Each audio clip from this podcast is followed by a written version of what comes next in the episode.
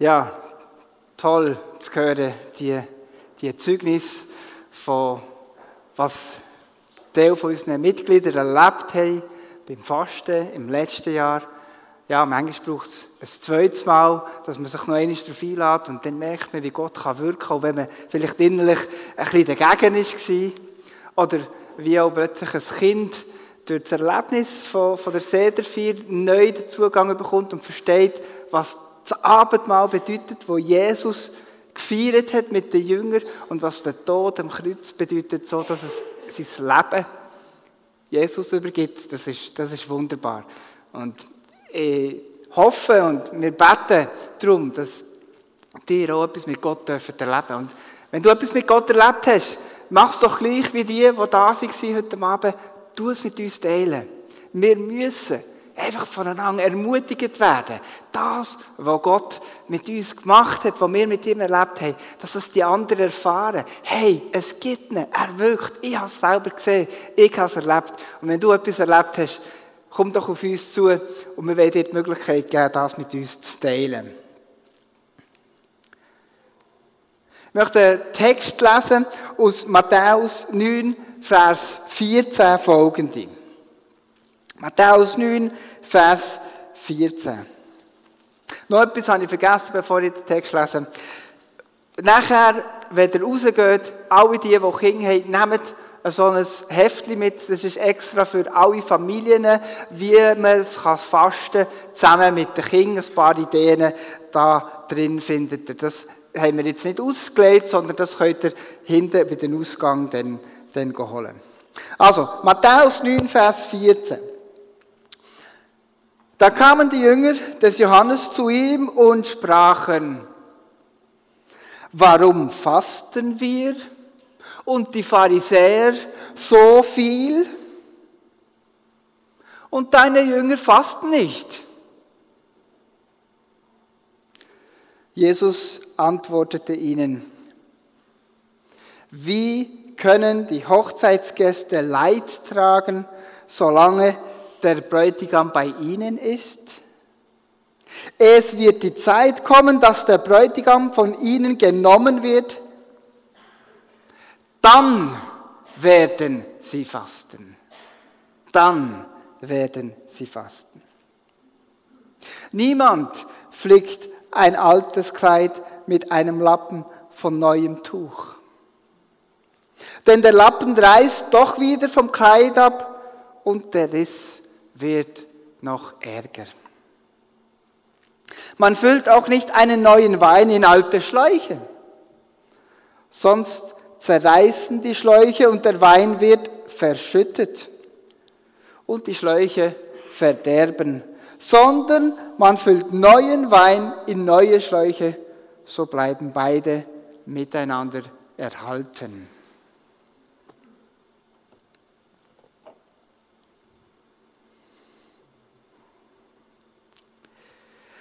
Jesus ist mit in einer Auseinandersetzung mit den Pharisäern. Gerade vorher in den Kapiteln lesen wir, und dann kommen ein paar Jünger vom Johannes, das ist Johannes der Täufer, die eine ganz interessante Frage stellen. Und diese Frage verratet etwas über ihr Selbstbild, über ihr Verständnis von sich selber. Der Johannes ist ja der Täufer gsi. Das war ein religiöser Führer zur Zeit von Jesus. Und er hat sogar ja Jesus getauft. Und wo er Jesus gesehen hat, hat der Johannes gesagt, siehe, das ist das Lamm Gottes, das die Sünde der Welt trägt. Johannes hat extrem viel begriffen und verstanden. Und trotzdem ist Jesus scheinbar anders gewesen. Trotzdem ist Jesus nicht gleich gewesen wie die religiösen Führer, denn zumal wie der Johannes und auch wie die Pharisäer.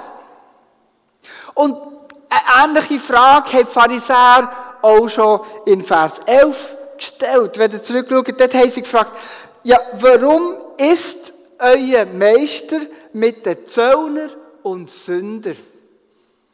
Auch sie haben Fragen an den Jesus. Der Jesus hat einfach nicht in ihr Denken hineingepasst. Es war unvereinbar mit ihrem Denksystem. Und jetzt kommen die Jünger von Johannes und stellen genau so eine Frage. Es passt einfach nicht in ihr Konzept hinein. Warum fasten die Pharisäer so viel? Und wir fasten auch, aber deine Jünger fasten nicht.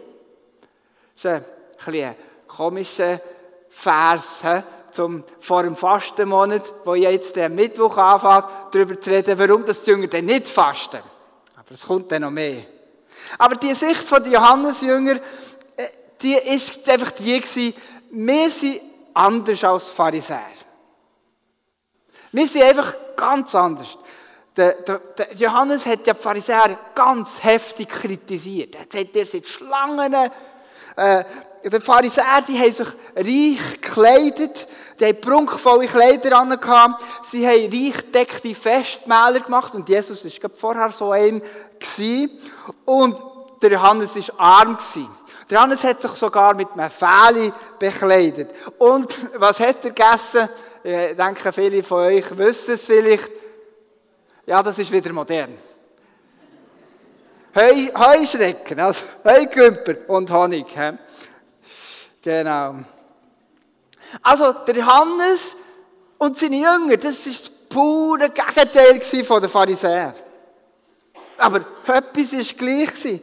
Beide Gruppen haben Gott gesucht und haben angenommen, sie, äh, sie würden durchs Fasten mehr Annahme bei Jesus erlangen. Durchs Fasten werden sie vielleicht gerecht vor Gott. Und sie haben nicht nur in der Fastenzeit gefastet. Die Pharisäer heisst, sie haben sehr viel gefastet. Man weiss, man weiss, dass Pharisäer zweimal in der Woche ständig gefastet haben. Immer haben sie gefastet. Und auch die Jünger von Johannes haben gefastet. Johannes Jünger, die haben sich im Kontrast gedacht zu den Pharisäern. Und plötzlich kommt ja Jesus und jetzt sieht es aus, wie Jesus im Kontrast steht zu beiden.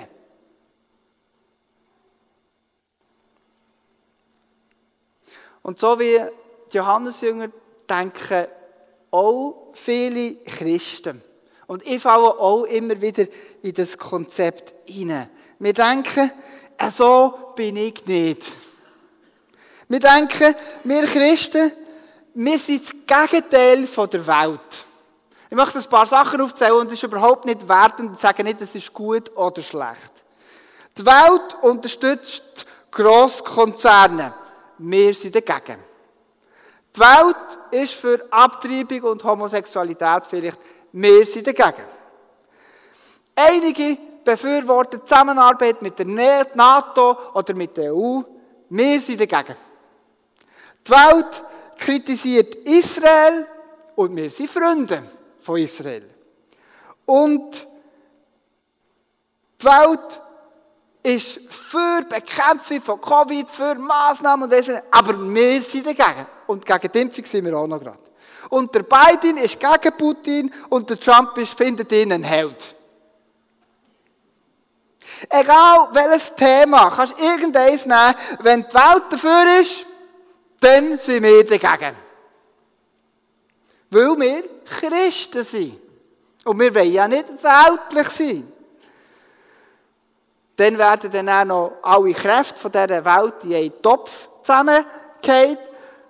Das denke ich ja längst nicht alle gleich. Das ist ja sehr facettenreich. Es gibt ganz verschiedene Kräfte in dieser Welt. Und dann wird das zusammengerührt, dann gibt es eine grosse, böse Welt und wir sind einfach dagegen. Wir sind einfach das, was sie nicht sind. Am Ende sind wir gegen alles in dieser Welt.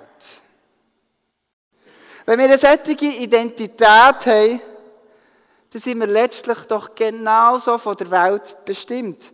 Weil wir sind einfach nur das Gegenteil von der Welt. Wir sind zwar nicht weltlich, aber werden doch letztlich von der Welt bestimmt, von der Weltlichen bestimmt, weil wir sind einfach das Gegenteil. Aber das Gegenteil von weltlich ist noch lange kein Christ. Das Gegenteil von weltlich ist noch lange kein Christ. Das ist eine Anti-Identität. Das ist eben keine Identität.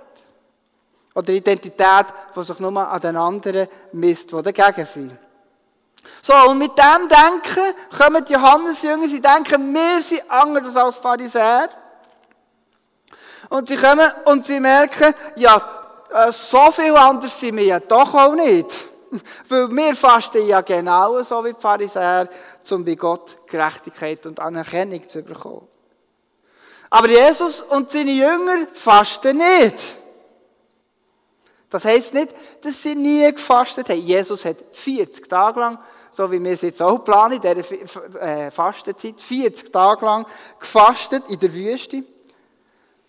Und ich möchte vielleicht gar so ein bisschen in den Raum stellen, wenn Jesus sich dafür hatte, zu fasten, wäre es mir, dass wir das nicht nötig hätten. Einfach so mal so in den Raum gestellt. Und ich nehme an, dass die Jünger auch gefastet haben während der religiösen Fastenzeiten, weil das war die Pflicht von jedem Jude und die haben sich auch daran gehalten, dass sie Juden waren. Aber die Jünger von Johannes und die Pharisäer haben ständig gefastet. Und was sagt jetzt Jesus, warum dass die Jünger nicht fasten? Vers 15. Jesus sprach zu ihnen, wie können die Hochzeitsgäste Leid tragen, solange der Bräutigam bei ihnen ist? Er gibt ihnen gar nicht die Antwort, was sie erwartet hätten, ob Fasten gut ist oder schlecht, sondern er gibt eine ganz andere Antwort. Es geht doch gar nicht ums Fasten, liebe Leute. Es geht gar nicht ums Fasten, sondern das Entscheidende, der Unterschied ist der Bräutigam. Es geht um einen Bräutigam.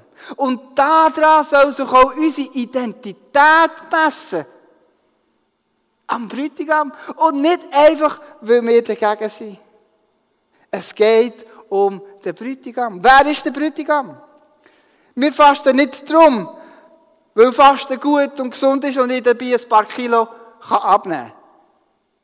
Wir fasten nicht darum, einfach nur, weil die Welt nicht fastet. Wir verzichten nicht darum, weil die materialistische Welt nicht verzichtet und so abhängig ist von dieser Welt. Darum müssen wir anders sein. Es ist auch nicht so, dass wir das Fasten würden lassen, nur weil vielleicht andere Religionen, vielleicht Katholiken oder fernöstliche Religionen auch fasten. Und zwar zum Verdienst, zum religiösen Verdienst. Wir lassen auch nicht das Fasten einfach so sein, weil die Leute mit falscher Motivation fasten.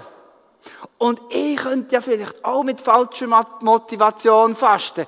Lieber lassen, dann machen wir es lieber gar nicht. All das ist die Identität im Kontrast zu den anderen. Wer sind deine anderen? Welches ist deine Anti-Identität? Aber Jesus sagt, warum fasten wir? Warum fasten wir? Wegen dem Bräutigam. Es ist der Bräutigam, den wir erwarten. Jesus ist der Bräutigam, den wir erwarten. Und schon die Juden dann zumal haben gefastet, weil sie den Messias erwartet haben. Sie haben Leid getragen, weil Israel ja so am Boden ist. Und sie haben gewartet, bis der König kommt, der Messias, der sie wird erlösen. Und darum haben sie gefastet. Und solange der Messias nicht gekommen ist, solange werden sie fasten. Aber die Jünger haben aufgehört, weil Jesus der Messias ist. Er ist der Bräutigam und er bei ihnen. Der Bräutigam war anwesend und dann fängt es fest an. Ich glaube, ich habe die Geschichte schon einmal hier erzählt. Ich war einmal an eine spezielle Hochzeit eingeladen. Könnt ihr mal raten, wo das war? Brasilien natürlich, wo ich lange Jahre gelebt habe. Wir sind extra 600 Kilometer weit gereist und damit wir dort dran teilnehmen auf dem Weg ist noch ein Unfall passiert, ist alles ein bisschen schief gelaufen. Und nach all dieser Aufregung sind wir nach Schweizer Verhältnis sehr knapp am 8. pünktlich zu diesem Hochzeitsfest gekommen. Ähm, und wir waren froh, jetzt gibt es etwas zu essen, weil wir haben unterwegs extra wenig gegessen. Wir haben nicht viel gegessen. Ich dachte, jetzt gibt es etwas Rechts zu essen und so. Gleich. ähm, ja, haben schon Hunger gehabt, machte natürlich. Und als wir gekommen sind, sind wir die Ersten gewesen. Die Eliana war dann einjährig, konnte kaum laufen, ständig ausbüchst und ich habe hinter nachher müssen. Sie hat gequengelt, weil sie auch Hunger hatte. Rahel war schwanger mit der Livia. Und äh, nach einer halben Stunde sind dann die ersten Gäste so gekommen, die nicht dumme Ausländer waren. Und, und wir haben gewartet und gewartet und auch die anderen Gäste haben gewartet. Wir haben gemerkt, dass selbst sie ungeduldig geworden sind. Und es ist sie geschlagen, noch einmal zwei Stunden gegangen, bis die Zeremonie endlich angefangen hat. Selbst für brasilianische Verhältnisse ist das spät. Und wisst, wisst ihr, warum das Fest spät angefangen hat? Ja, nicht etwa wegen der Brut. Das ist einfach die Tradition. Die Brut die kommt zwischen einer halben Stunde und einer Stunde spät. Weil ja, sie muss sich ja präsentieren und alle müssen auf sie warten. Aber nein, die Brut, die war im Auto, die hat auch eine Stunde lang warten. Wegen dem Brütigam war es, der ist nicht gekommen. Warum ist der nicht gekommen? Wegen seiner Mutter, die mit, ihr, mit ihm hat rein spazieren. Und warum ist die nicht gekommen? Wegen ihrer Friseurin, die die Frisur nicht gemacht. Und warum ist denn die nicht gekommen? Wegen ihrem Sohn, der ins Spital hat müssen.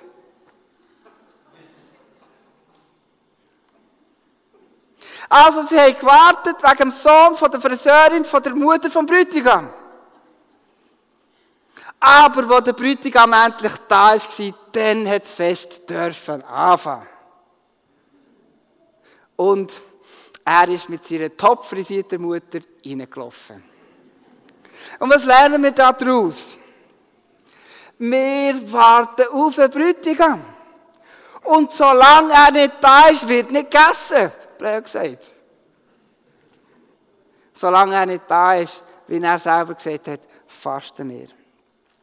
An ihm misst sich unsere Identität. Wegen ihm fasten wir. Es wird aber die Zeit kommen, dass der Bräutigam von ihnen genommen wird. Dann, ja, dann werden sie fasten. Jetzt ist Zeit zum Fasten weil wir auf den Jesus warten.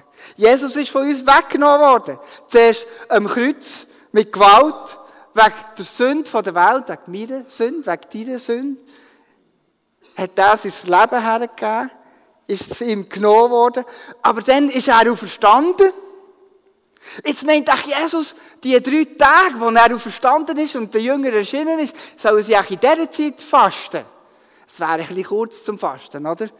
Nein, Jesus ist ja dann wieder auch aufgefahren nach der Auferstehung, in Himmel rauf. Ein zweites Mal ist er von uns weggenommen worden, aber das Mal vom Vater. Und er ist im Himmel. Wir wissen, dass er äh, einig wird wiederkommen. Und vielleicht denkst du, ja, aber Moment mal. Der Brütigam ist doch gekommen und er hat doch doch sein Leben am Kreuz für uns gebracht und er hat doch am Kreuz alles für uns vollbracht. Und er hat gesagt, ich lasse euch der Heilige Geist, der mit euch wird sein, ich werde mit euch sein bis ans Ende der Welt. Und jetzt ist doch Zeit von der Freude, jetzt ist doch Zeit von der Gnade, jetzt ist doch Zeit vom Durchbruch vom Reich von Gott, weil Jesus alles auf dem, am Kreuz auf sich genommen hat, Vergebung am Kreuz bewirkt hat und noch viel mehr. Ja, das stimmt. Das stimmt wirklich. Das hat Jesus. Und wir sind in dieser Zeit zum Teil. Weil die Zeit ist angebrochen, aber sie ist noch nicht ganz da. Sie wird einig noch ganz da sein. Jesus hat ja selber gesagt, in Johannes 14, Vers 16, und ich will den Vater bitten, und er wird euch einen Tröster geben, dass er bei euch sei in Ewigkeit. Ja, wozu brauchen wir denn einen Tröster, wenn alles Friede, Freude, Eierkuchen ist? Solange Jesus nicht zurückkommt, leben wir noch in einer gefallenen Welt. In einer Welt, die immer noch Auswirkungen auf uns hat. Solange Jesus nicht zurückgekommen ist, warten wir auf die völlige Erfüllung. Ja, wir haben Jesus schon in unserem Herz. Und er hat uns vergeben. Und ja, wir dürfen mit seinem Wirken rechnen und mit seinem Heiligen Geist zeigt er auch immer wieder, wie Gott echt ist und wahr ist und wirkt unter uns. Wir dürfen mit dem rechnen. Und gleichzeitig wissen wir, es kommt noch viel mehr. Es kommt noch viel besser. Es ist noch nicht alles da.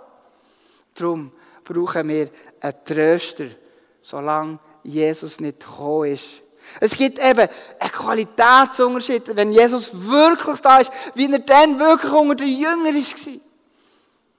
Und zu dem, was wir jetzt erleben. Aber Jesus sagt, in dieser Zeit, in dieser Zwischenzeit, dann werden sie fasten. Wer sind sie? Das sind wir. Gehörst du auch zu den Hochzeitsgästen? Denn du sehnsüchtig fasten und warten, bis der Bräutigam endlich da ist. Und dann hängt Jesus noch zwei weitere Gleichnisse an, die ich kurz möchte erwähnen zum Schluss. Das von den neuen Flicken auf dem, auf dem, äh, auf dem alten Stoff und das vom Wein in alten Schläuchen. Was wollte er da damit sagen? Er fordert die Jünger von Johannes aus, ihr Denken, ihre Weltsicht, ihre Identität neu zu überdenken. Die denken, ihr seid anders als Pharisäer, doch letztlich seid ihr doch von ihnen bestimmt. Ihr seid doch gar nicht so viel anders. Ihr denkt genauso wie sie, dass ihr Gottes Anerkennung und Gerechtigkeit verdienen könnt, indem ihr fastet. Indem ihr einfach das Gegenteil macht, was sie machen. Doch das sind alte Schläuche. Das sind alte, zerlöcherte Lumpen. Entscheidend ist deine Beziehung zum Bräutigam. Und das gibt ganz eine neue Basis, ganz eine neue Grundlage. Das ist ein neuer Stoff. Das ist nicht einfach ein Flick übers Alte. Entscheidend ist nicht deine religiöse Tat. Entscheidend ist nicht deine Identität im Gegensatz zu anderen. Entscheidend ist die neue Grundlage, wo ist Jesus Christus. Er ist der neue Stoff. Er ist die neue Schläuche. Er ist der Wein in diesen Schläuchen. Sucht Beziehung zum Bräutigam, zu Jesus Christus, besonders in dieser Fastenzeit. Lass dich neu von ihm erfüllen, von seiner Vergebung, von seiner Gnade, die uns jetzt schon zusteht. Äh, rechnen mit dem Wirken vom Heiligen Geist, wo mit uns wird reden, wo wir uns möchte brauchen, durch uns wird wirken. Aber erwart ihn mit Sehnsucht. Vielleicht hättest du jetzt lieber irgendwelche praktische Tipps gehabt, wie man richtig fasten kann. Das ist alles in diesem Heftchen drin. Aber der entscheidende Unterschied ist nicht, was ihr genau macht. Und ich könnte euch sagen, wie Fasten eine tolle Sache wäre. Aber dann würdet ihr ja wieder aus falscher Motivation heraus fasten. Weil es geht nicht um das. Es geht um Jesus Christus. Er ist der entscheidende Unterschied. Er ist der Tröster, er ist der Heiler, der Hirt, er ist der Erlöser und er ist der Herr und Brütigam, wo einig wird wiederkommen. Und wird er denn seine Brut, wer ist seine Brut? Das ist gemeint. Wird er denn seine Brut antreffen, wo betet, wo fastet, und sehnsüchtig auf ihn wartet? Oder werden sie schon zu fest angefangen haben, ohne ihn? Entdeckt die Fastenzeit wieder ganz neu. Ich möchte euch auch auffordern, vielleicht geht es dir ähnlich, wie wir vorhin gehört haben, du hast irgendwie noch nicht so einen rechten Zugang dazu gefunden. Vielleicht wäre es die Möglichkeit, mal das Gebet zu suchen. Wir werden jetzt gleich ein paar Lieder singen. Ähm, in dieser Zeit wird es Leute haben, die mit dir beten wollen. Such das Gebet. Such das Gebet auch ganz persönlich in deinem Leben.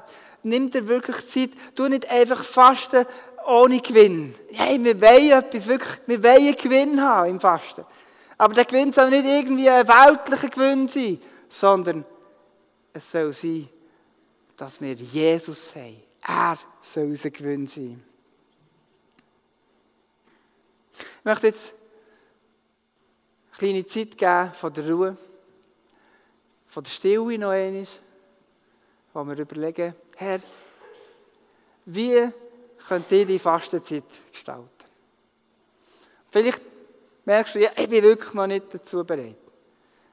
Lass dich einfach von Gott bewegen. Vielleicht möchte er dir etwas anderes sagen. Vielleicht sieht deine Fastenzeit ja ganz anders aus. Aber wir wollen doch die Zeit jetzt bis zu Ostern wenn wir nutzen, um ganz bewusst Gott zu suchen und Gott persönlich zu erleben und sehnsüchtig auf ihn zu warten.